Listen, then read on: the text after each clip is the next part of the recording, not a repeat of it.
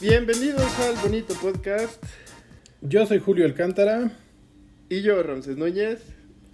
Y llegamos al episodio 49. ¡Eh! ya estamos a, a, tres episodios de cumplir un año. Sí. Bueno, este y otros dos. Cada vez más cerca al mítico episodio 52.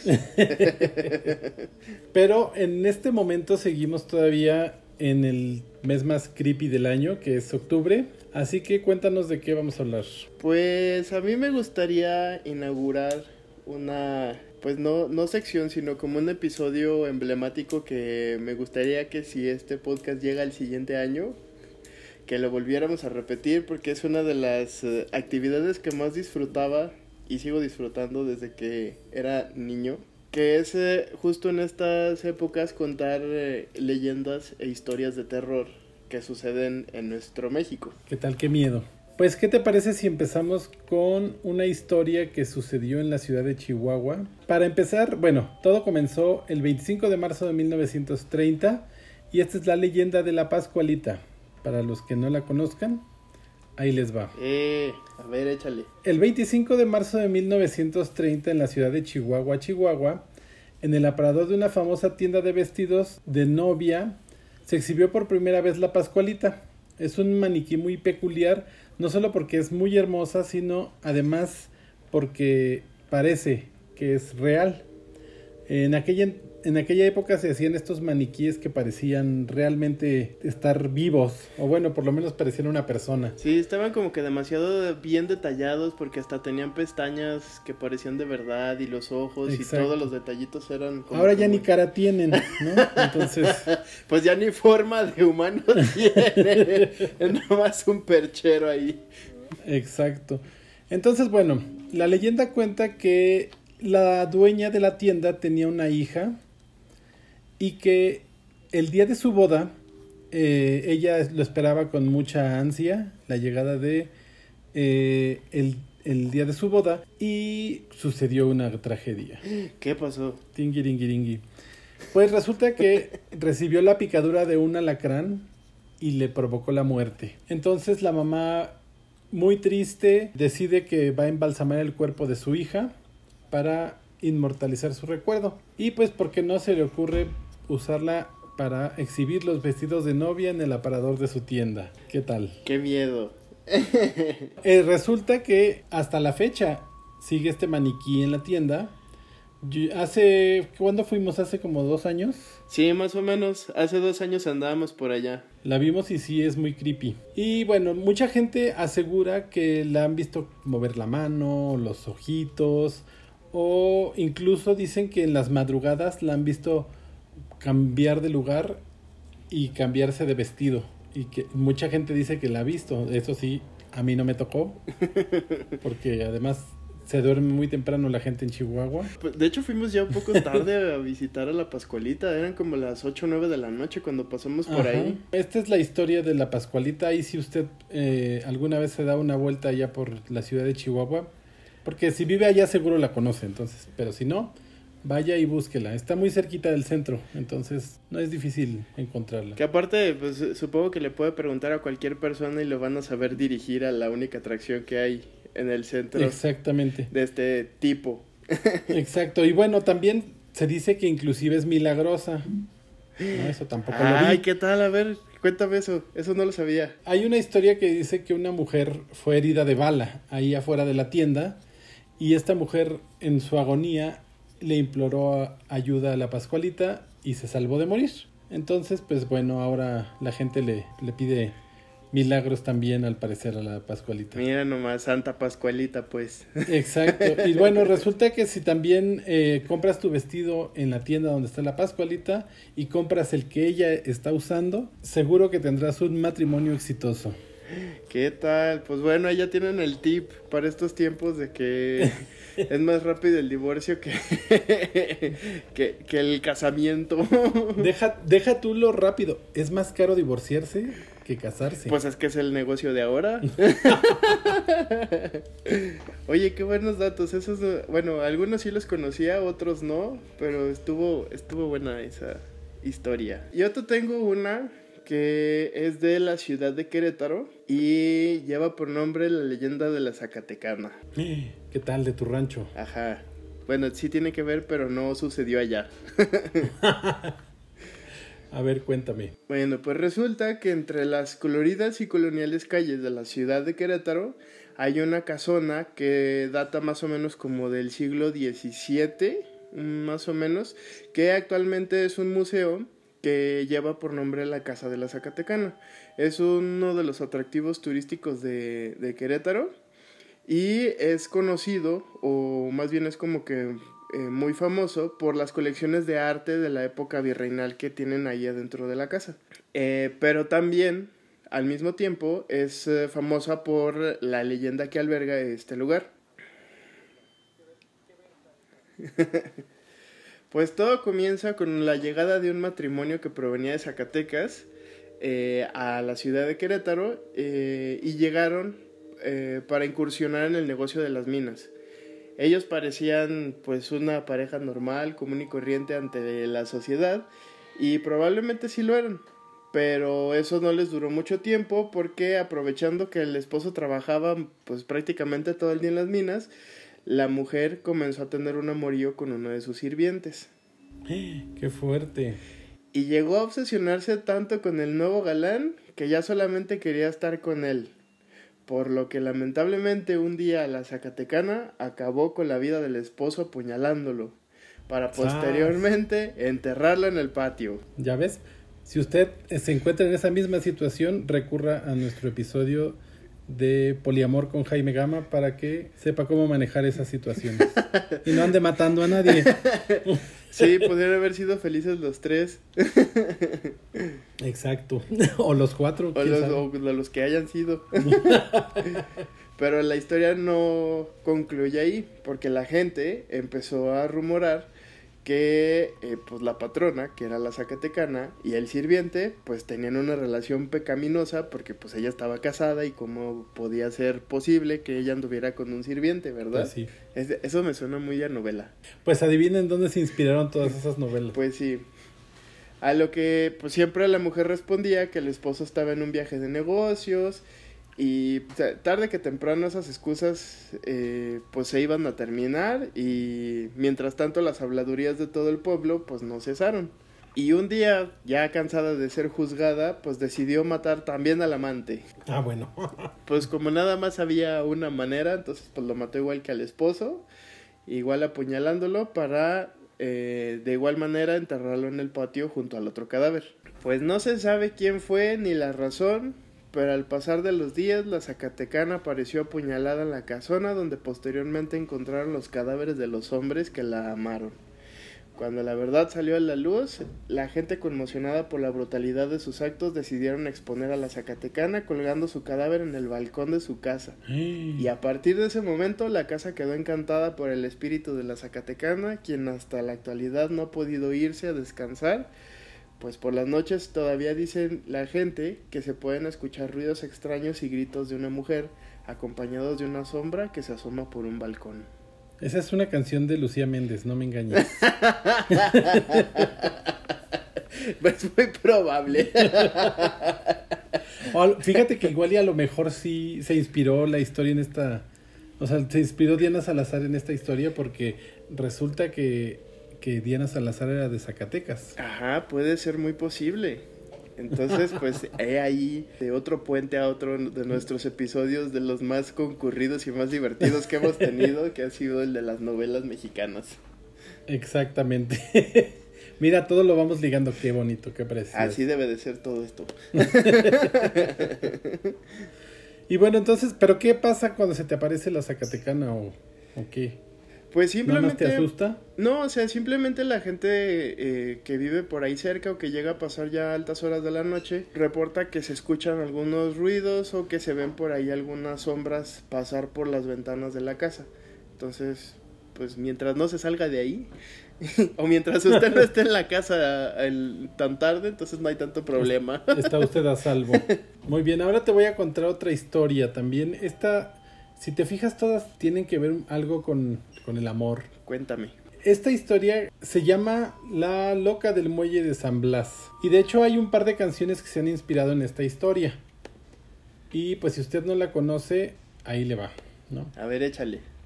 Esta historia nació en 1971 en Nayarit, en el puerto de San Blas. Ajá. Había una mujer joven que se llamaba Rebeca que trabajaba en un restaurante muy cerca del, del muelle. Ahí conoció a un marinero extranjero del que quedó perdidamente enamorada. Y bueno, pues durante la estadía de este marinero en, en el puerto de San Blas, Rebeca y él se enamoraron locamente y juraron amor eterno.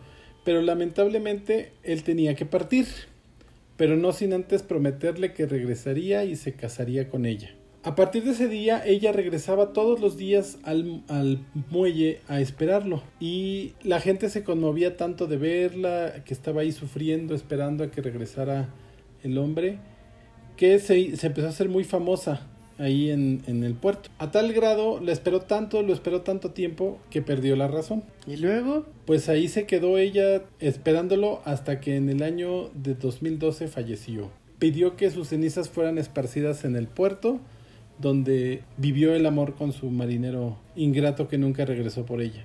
Ay, qué triste. Exacto, y desde entonces se cuenta que en las noches de luna llena se puede ver la silueta de una mujer vestida de novia mirando hacia el mar. Ay, ven, pues lo importante es que es ir a terapia y cerrar los ciclos. Pero, a ver, o sea, sí está padre, lo conoció, se enamoraron, pero ¿cuánto tiempo pudieron haber estado juntos? ¿Dos semanas? ¿Un mes? Como que para que le dedicara toda su vida. Exacto. Ay, bueno, estos amores de a la antigua es, eran un poco...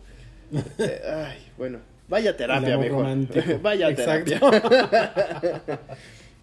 Pero mira, hablando de amores, de esos entonces y más atrás, hay otra historia que justo ahorita que estabas relatando la del muelle de San Blas me recordó mucho y que es eh, también, no es de por mis tierras, es un poquito más para allá, pero es de uno de los lugares que también hace algunos años visitamos juntos. Y es la historia de la monja de la Catedral de Durango. ¿Qué tal? Hemos ido a puros lugares donde hay leyendas truculentas. A ver, cuéntanos. Ajá.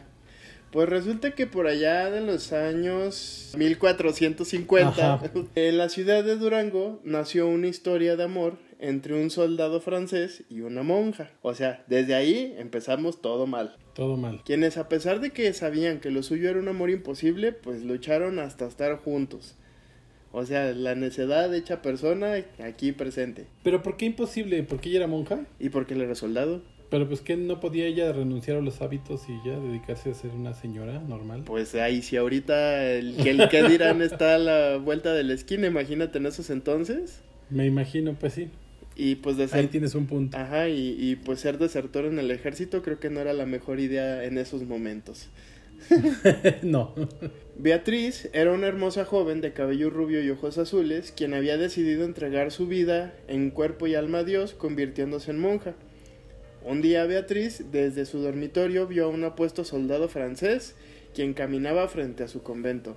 En cuanto sus ojos se cruzaron, aquellos jóvenes almas se enamoraron a primera vista y a partir de este momento, y sin nunca haber cruzado una palabra, ellos tenían una cita en la misma hora, todos los días, cuando él pasaba frente al monasterio para admirar la belleza de Beatriz, aunque sea solo unos segundos mientras ella lo miraba nostálgicamente desde su ventana. ¿Qué tal? O sea, seguimos con las cosas todo mal. O sea, ni, pues si- sí. ni siquiera habían hablado y estos ya ahí... Ya estaban enamorados. Pero por azares del destino, una madrugada tocaban la puerta del convento insistentemente. Cuando Beatriz apareció en la entrada, encontró bañado en sangre a Fernando, el soldado de quien estaba profundamente enamorada. Ella le dio alojamiento y curó sus heridas con gran delicadeza. Temía que si Fernando salía a las calles, lo matarían, así que Beatriz lo escondió en su cuarto por unos días mientras Fernando se recuperaba de, pues, la herida que tenía. Durante estos días, pues, los enamorados vi- vivieron plenamente su amor. Ahí se lo dejo a la imaginación. Qué fuerte.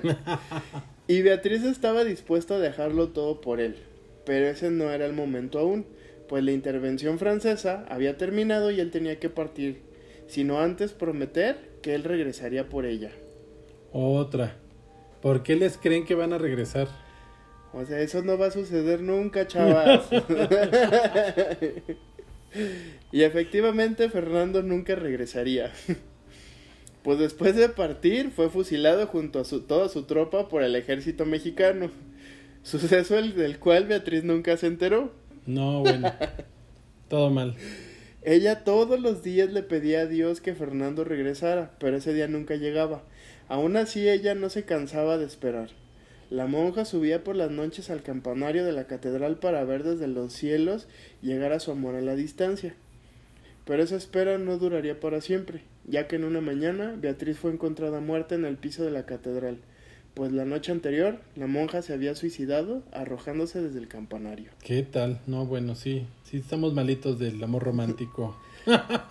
Y esta leyenda cuenta que el alma de la monja aún deambula en la catedral, pues por las noches se puede ver la silueta de una monja vestida de blanco, quien desde el campanario mira hacia el horizonte esperando reunirse con su amor.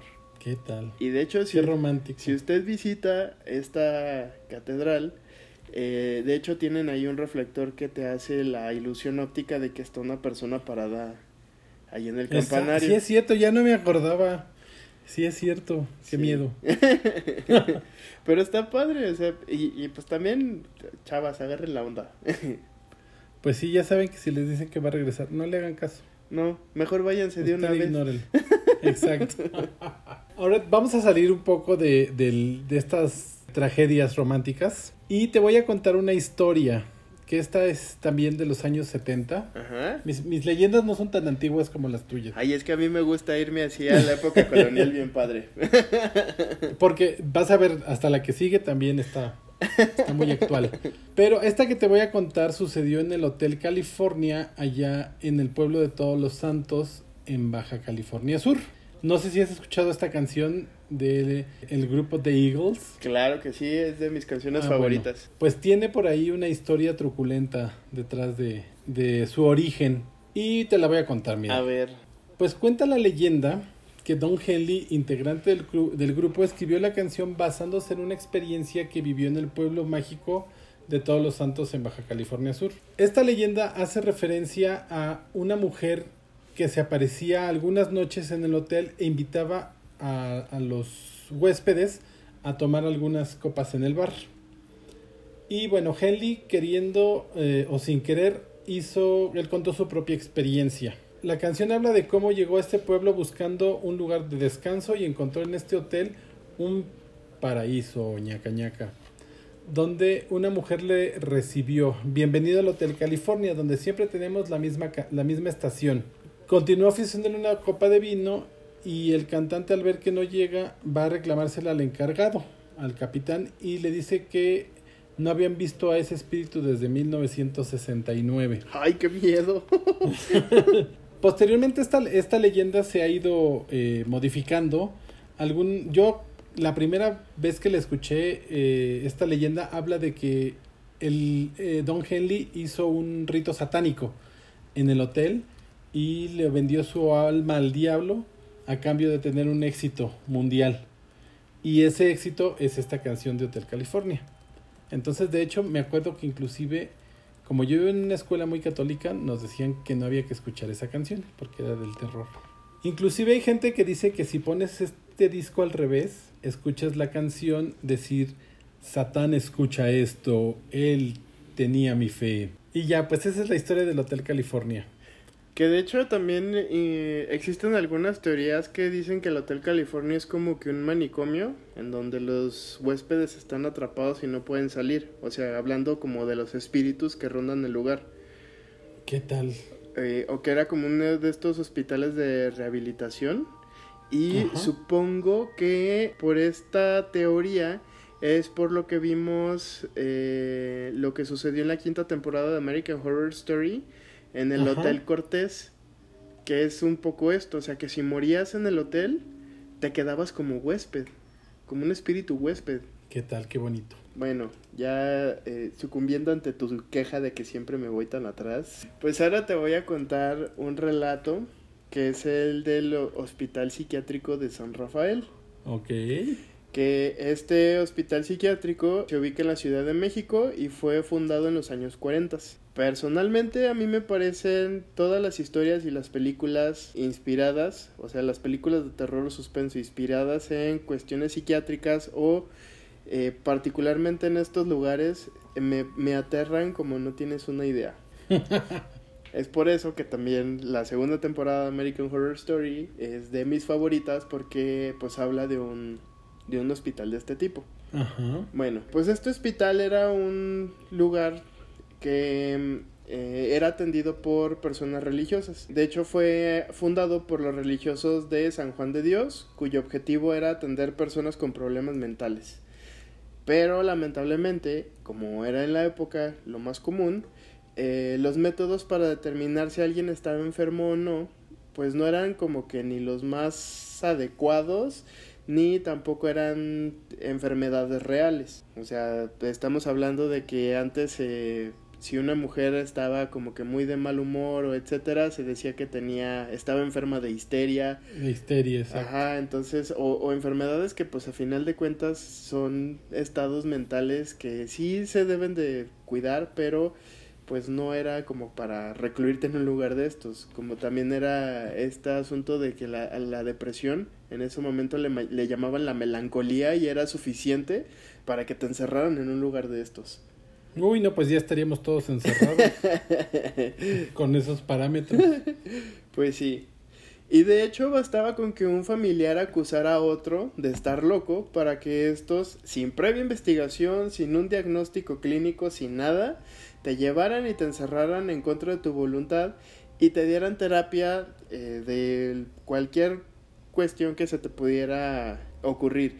Y una de las favoritas era la terapia de electroshock. Pues sí, era muy de esa época. Sí, pero siempre bajo el símbolo de la cruz. Pues sí, por supuesto. Creo que es justamente lo mismo que pasaba con las brujas. Ajá. Solamente hacía falta que alguien dijera, es bruja, para que el, la detuvieran, le hicieran un proceso, la declararan culpable, porque si fuera inocente Dios la iba a salvar, y como nunca la salvaba... Entonces era culpable. Pues, eran brujas todas. Ajá. Exacto. Tal cual. Bueno, pues se decía que en este manicomio se podían arreglar personas rotas. Spoiler alert, sigue sin suceder. Por lo que las personas mandaban sin titubear a sus familiares, cuyo comportamiento no era el adecuado para ellos, independientemente si fuera por el problema mental o no. Uno de los casos más sonados fue el de Mario, un joven que al cumplir 18 años se quería salir de su casa para independizarse y al no estar de acuerdo su madre, ella llamó al manicomio y les explicó lo que pasaba.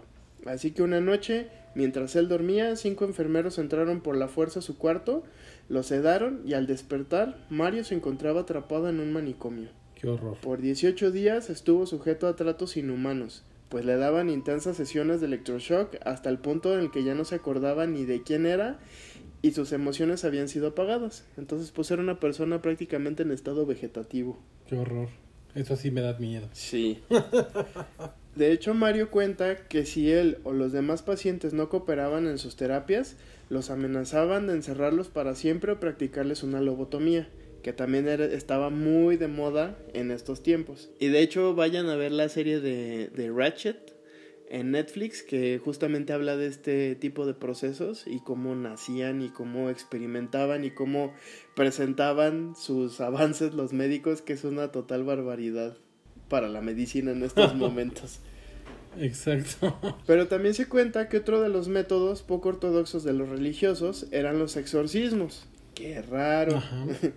Pues pensaban que la locura de algunos de sus pacientes era porque habían sido poseídos por demonios. Ay, no, bueno. No solo eran humanos los que causaban el sufrimiento de muchos de los pacientes, sino también había fuerzas sobrenaturales que los atormentaban, pues se dice que una sombra deambulaba por los pasillos de la clínica, entraba a los cuartos de los enfermos, enfermos entre comillas, y se sentaba junto a ellos en la cama. Una de las aterradoras historias que marcaron con sangre al hospital psiquiátrico fue cuando una madre y su hijo fueron a visitar a uno de sus familiares, cuando de pronto otro de los pacientes degolló al niño para después llevar su cadáver ensangrentado hasta la capilla. ¿Por?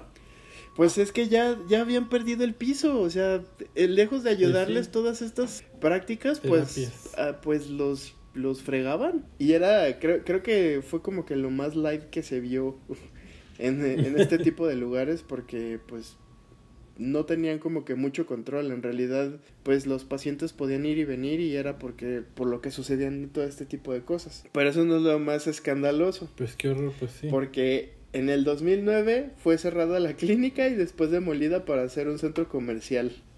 Pero no sin antes de que se realizara una película basada en el sufrimiento y energía oscura que había dentro de sus paredes. Esta película lleva por nombre Archivo 253 y fue filmada en el abandonado manicomio.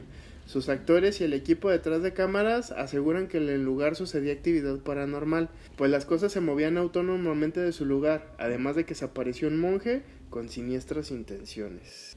¿Y sabemos cuál es el centro comercial que construyeron sobre esta edificación?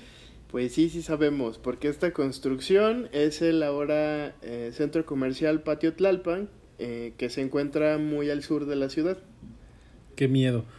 Ha de ser como Poltergeist, ir a ese centro comercial. Sí, seguramente. Y, y también eh, creo que esta película de Archivo 253 no la he visto y terminando este episodio seguramente voy a estar viéndola. Muy bien, pues qué terrorífica tu, tu historia porque esas cosas sí pasan en la vida real. Ah, ya sí. Yo insisto que eso es lo que más me da miedo lo que sí puede pasar en la vida real. Exacto, todavía los fantasmas y esas cosas, pues como quiera. y pues justo te voy a contar una historia no terrorífica, lo que le sigue. Y esta es la historia de la hiena de Querétaro. No sé si alguna vez la escuchaste. Pero claro que por supuesto que como no con mucho gusto, que sí. pues bueno.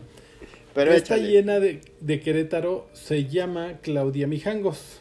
Y se llama porque... Todavía vive. Está viva. Y en el año de 1989, Claudia Mijangos, eh, pues parecía ser una amorosa ama de casa, eh, una madre de familia y pues bueno, se había divorciado del marido y en esta ocasión tuvo el peor día de su vida. Ok, aquel día Mijangos había tenido problemas con su ex marido, ya que se dice que ella estaba enamorada de un sacerdote de la parroquia donde ella era catecista o catequista, ¿cómo se dice? Catequista. Y bueno, incluso por ahí cuentan los chismes que eran amantes. Así que después de acostar a sus dos hijas y a su hijo, se fue a dormir y de pronto tuvo un sueño escalofriante donde le, le susurraban, Mazatlán ha desaparecido y todo Querétaro es espíritu. Despertó esta pesadilla para entrar a otra peor, pero esta vez ella sería la causante de la tragedia. ¿Sabes? En esa madrugada Mijangos tomó tres cuchillos para primeramente dirigirse al cuarto de su niño, de apenas seis años, al cual asesinó después de varios minutos de estarlo apuñalando una y otra vez mientras él, estaba, él trataba de protegerse. Recibió más de 30 puñaladas y su mano derecha fue amputada. Posteriormente, su hermanita de 11 años, tras despertarse por los, por los gritos del hermano, acudió para ayudarlo, pero era demasiado tarde. La madre tomó el segundo cuchillo y se le fue encima para darle seis puñaladas, pero la niña seguía viva y como pudo con sus pulmones perforados le gritaba No mamá, no mamá, no lo hagas. Ay, qué miedo. Ya sé. Entonces, pues bueno, la niña moribunda alcanzó a bajar las escaleras para después caer desmayada boca arriba. La siguiente víctima fue su hija de nueve años. Mijangos tomó el tercer cuchillo y la apuñaló en el corazón. Todo este terror aún no era suficiente para Mijangos, pues regresó por su hija desmayada en la primera planta de la casa para volver a apuñalarla hasta matarla. Al día siguiente, una amiga de Mijangos fue a visitarlos y se encontró con una perturbadora y descomunal escena de terror. La, sangre abundaba por toda la casa y los cuerpos de los tres niños sin vida tapados con una colcha ensangrentada. La señora Mijangos también estaba herida, pues había tratado de suicidarse cortándose las venas. Las autoridades determinaron que Mijangos padecía de esquizofrenia y fue la única autora de este brutal crimen. Este homicidio puso de luto a México y le otorgó este calificativo que te decía este apodo de la hiena de Querétaro. Lamentablemente muchas de las veces cuando una persona muere de una manera violenta o inesperada, para su alma no es fácil encontrar la paz y su espíritu se queda atrapado en nuestro mundo, aunque ya no pertenezca a él lo cual parece ser el caso de estos inocentes niños, pues los rumores dicen que la casa está embrujada y que hay testigos que han, han visto y escuchado prolongados lamentos de los niños y que el, el niño más pequeño se asoma por la ventana. ¿Sabes qué tal? Y pues como te decía, ahora después de 30 años, Claudia Mijangos quedó libre. Bueno, nadie sabe dónde está, ¿no? Además. Sí, sobre todo porque es una persona y es por todo lo que hizo, entonces si no saben dónde está, entonces puede ser su vecina. ñaca, ñaca. Me gustaría abordar sobre un tema que me parece de más interesante y sobre todo porque tiene dos lados de la historia. Por un lado está la parte que entendemos y que, que vemos que es bueno para nuestra sociedad y del otro lado está la parte que no entendemos y que nos da miedo y por eso condenamos. Justo hace un rato hablabas de lo de las brujas, que pues simplemente eran mujeres que eran acusadas porque sí, por ser mujeres. Porque sí. Principalmente. Y eh, justo hay una historia que es eh, de aquí de, de, nuestro estado vecino Tlaxcala. En donde... Tampoco sí existe. Pues dicen. Empezamos, empezamos por ahí. O sea, desde ahí está el, el, misticismo de esta historia. El realismo mágico. Y me, me llama mucho la atención esta historia porque, pues, para mí una bruja, pues, es esta mujer eh, sabia, es esta mujer con experiencia, es esta mujer con conocimientos de todo lo que te pudieras imaginar y que en realidad ayuda a su comunidad a sobrevivir. Pero para mucha gente pues es todo lo contrario, es una mujer con poderes sobrenaturales, con magias y con intenciones negras o macabras sin algún fin en particular más que la comunión con eh, pues con espíritus oscuros o con entes malévolos.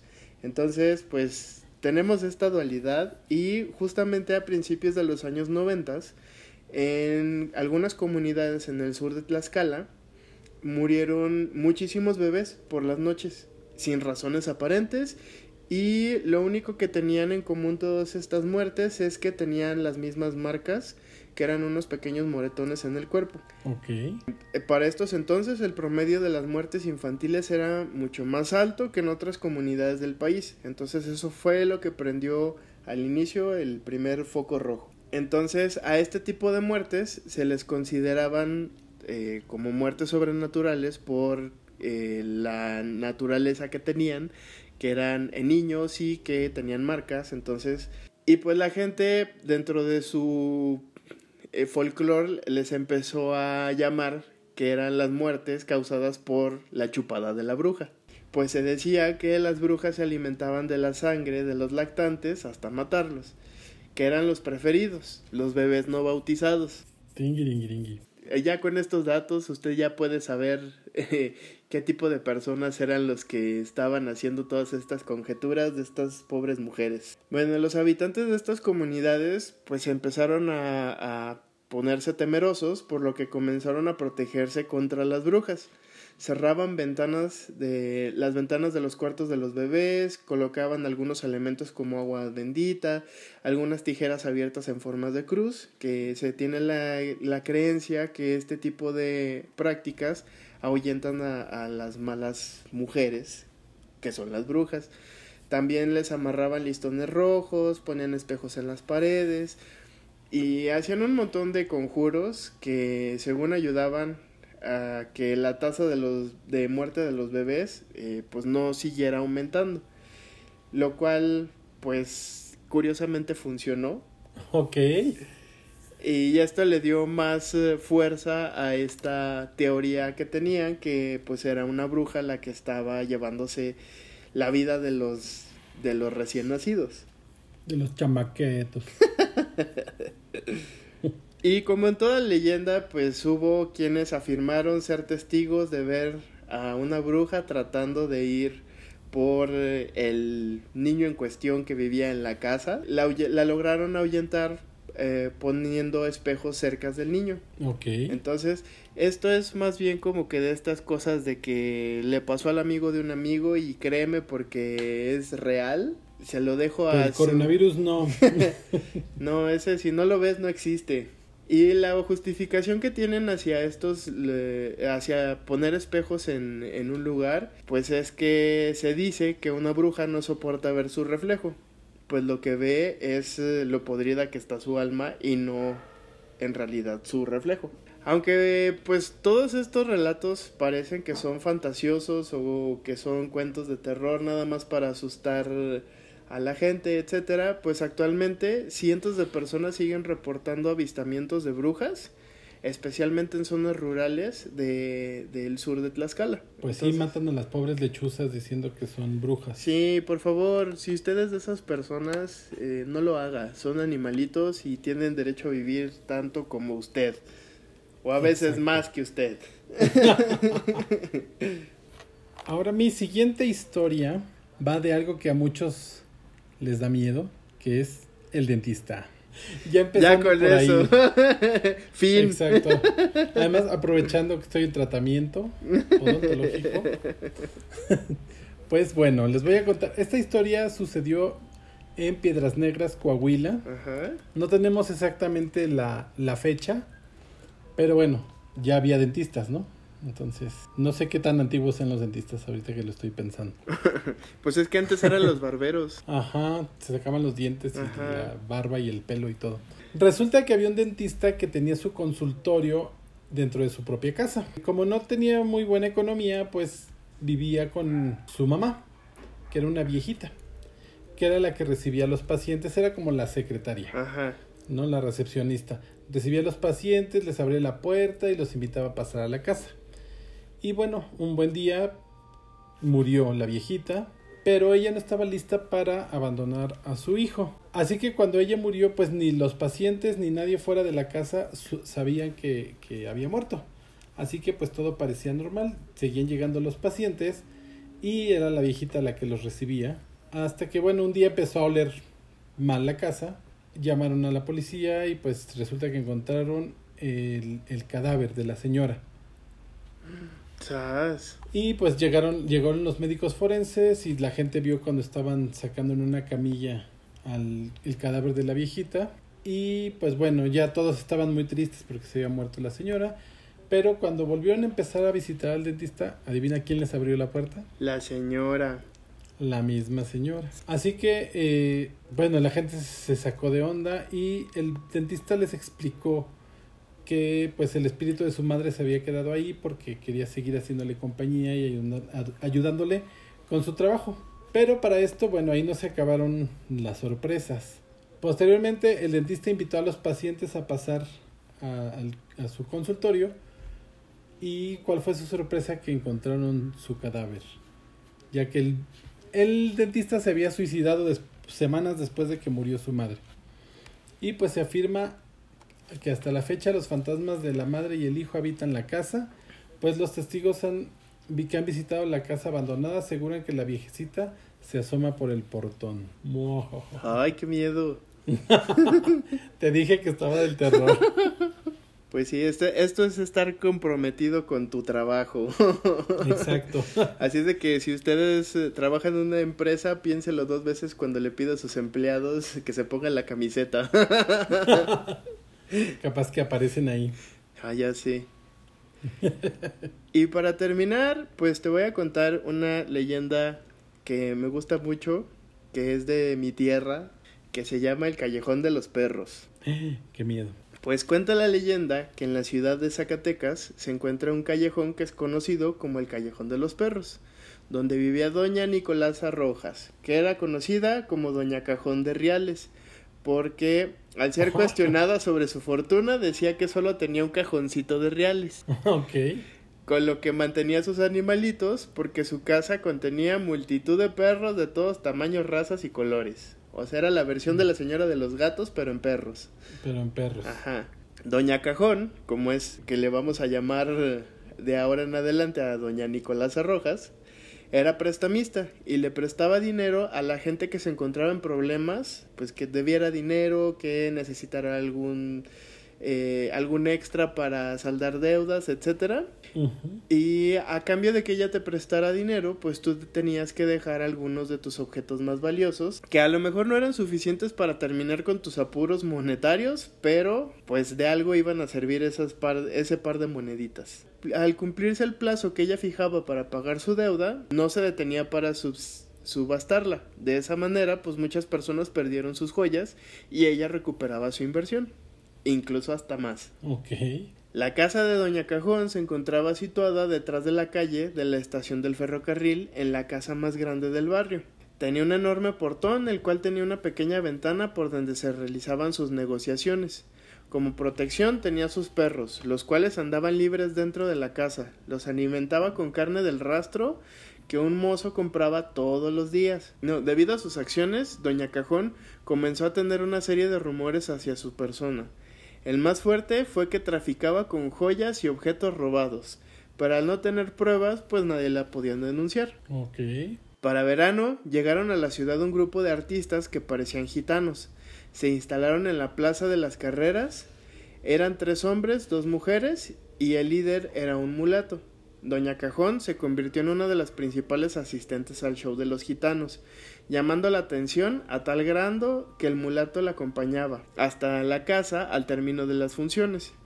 El último día se organizó una cena en el lugar en donde se presentaba el espectáculo, siendo el último día en el que se vio este grupo con doña Nicolasa. Al día siguiente, la población de Zacatecas se encontró con la noticia de que habían robado las joyas de la santa patrona del patrocinio, que es la figura más importante religiosa católica de Zacatecas. Este santuario es el que está ubicado en lo alto del Cerro de la Bufa. Por el significado de las joyas, las autoridades pensaron que los ladrones tenían que ser extranjeros y no cristianos, cayendo la principal sospecha en el grupo de gitanos que habían abandonado la ciudad una noche antes y de Doña Cajón por su extraña amistad. O sea, pues sí era un poco raro que alguien de muy opulen de mucha opulencia se juntara con un artista callejero. ok. Al transcurrir el tiempo, la gente notó la ausencia de Doña Cajón, ya que no salía para encargar la comida de sus perros, los cuales se pasaban todo el tiempo ladrando y haciendo mucho ruido en la casa. Los vecinos pidieron ayuda a las autoridades para ver qué pasaba. Al entrar a la casa, se encontraron con un espectáculo macabro al ver que Doña Cajón estaba tirada en el suelo con un golpe en la cabeza y devorada por sus perros. ¡Sas, qué fuerte! En el lugar encontraron un armario fuertemente cerrado. Al abrirlo vieron que estaba lleno de joyas, incluyendo las que fueron robadas a la santa patrona del patrocinio. La gente de Zacatecas atribuyó esto como un castigo divino por intentar robar las joyas de la Virgen. El Callejón de los Perros recibió este nombre por las mascotas de Doña Nicolasa y porque la casa tiene cabezas de perros como adornos en la fachada. ¡Qué miedo! Ya ven, por eso no hagan cosas buenas que parezcan malas. Ni malas que sean malas. De Ajá. ¡Qué bonito! ¡Qué bonito es esto de la leyenda! Sí, deberíamos implementarlo y hacerlo cada año.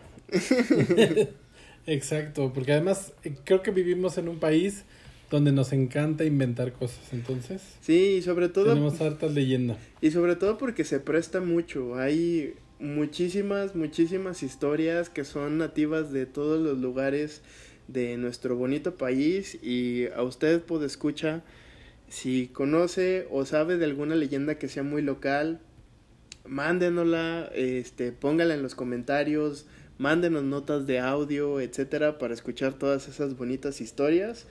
Que pues eh, creo yo que esta época es eh, la perfecta para, para ser recordadas todas estas historias. Así es. Sí, que pues qué mejor que aprovechar estos días de, de terror de Halloween que se conectan con Día de Muertos y así. Así es. Y así hemos llegado al final de este episodio.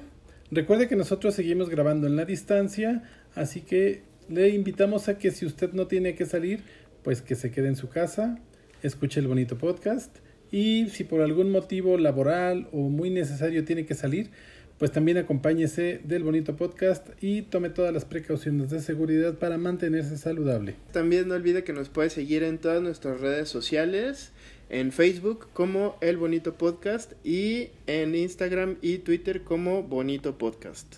Exacto, recuerde que nos puede encontrar en todos los servicios de streaming como Spotify, Apple Podcast, Google Podcast y todo lo que termine en podcast. Y yo soy Julio Alcántara. Y yo soy la Pascualita. Adiós. Adiós.